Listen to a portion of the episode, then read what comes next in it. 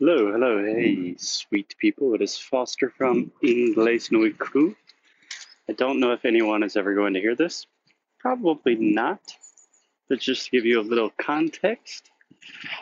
So recently, I hurt my hand pretty badly. I burned the back of my hand in a car accident, which is a long story, but I can give you the short version. So I just arrived in Portugal but a week before I came to Portugal, I was in my car and talking to Alexia on the phone, just on a little small street in my hometown. And I looked at my phone to try to turn up the volume or something like that. I don't really re- remember, to be honest.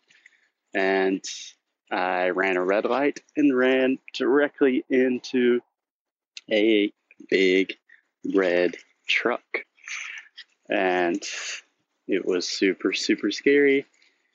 Very fortunate to be alive. But when the airbag went off, so the airbag is the thing that happens when you get in an accident and it protects you, but apparently it, it can also burn you pretty badly. So it burned the back of my hand. It's healing nicely. Still hurts pretty bad. But the point of that story, yeah, two points of that story. First, I am always the person that says, do not text while you are driving, do not look at your phone while you are driving. That is crazy. I always get mad at people when I'm in the car and they look at their phone while they're driving. And ironically, it was me who committed that mistake.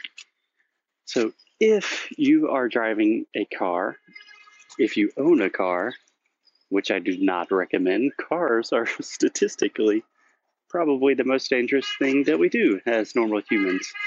But if you are driving a car, don't talk or text on your phone. If you do, I will be angry at you for what that's worth. Um, and also wear your seatbelt. Definitely wear your seatbelt. I was not wearing my seatbelt, it could have been a lot, lot worse. And I've thought about that every day. I was literally on the phone with Alexia. And what would have happened if that was that was it? And my voice just stopped. And I never had the opportunity to talk to her again. It's it's I really don't have words for it. So be safe driving, please. Por favor, gente.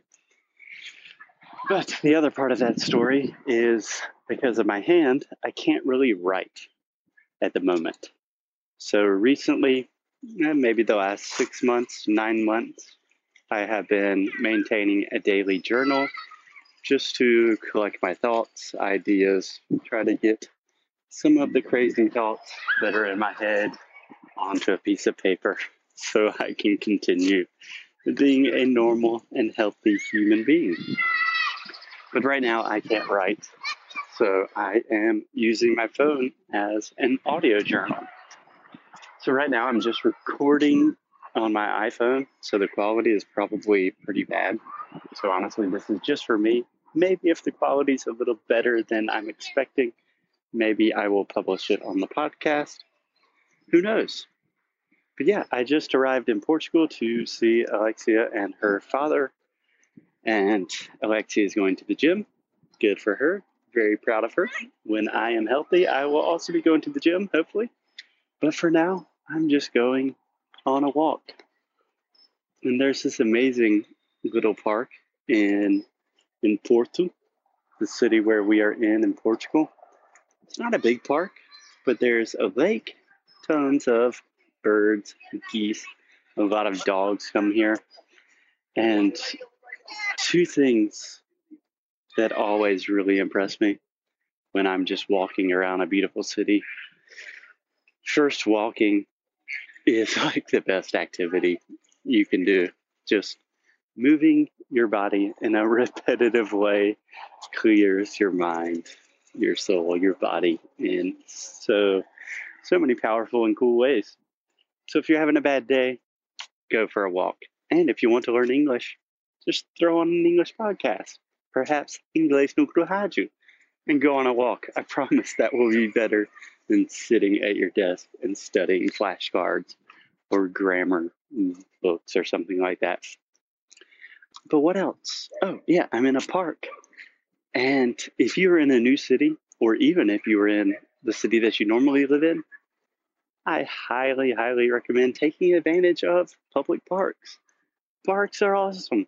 My two favorite things about parks number one, a lot of dogs.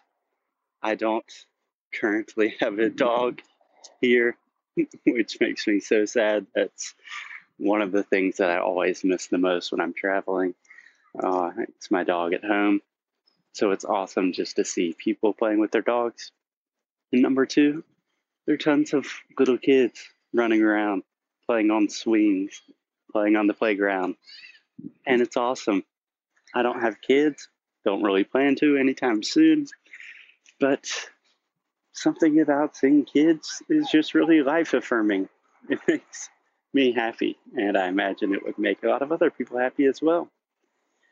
Probably a little known fact.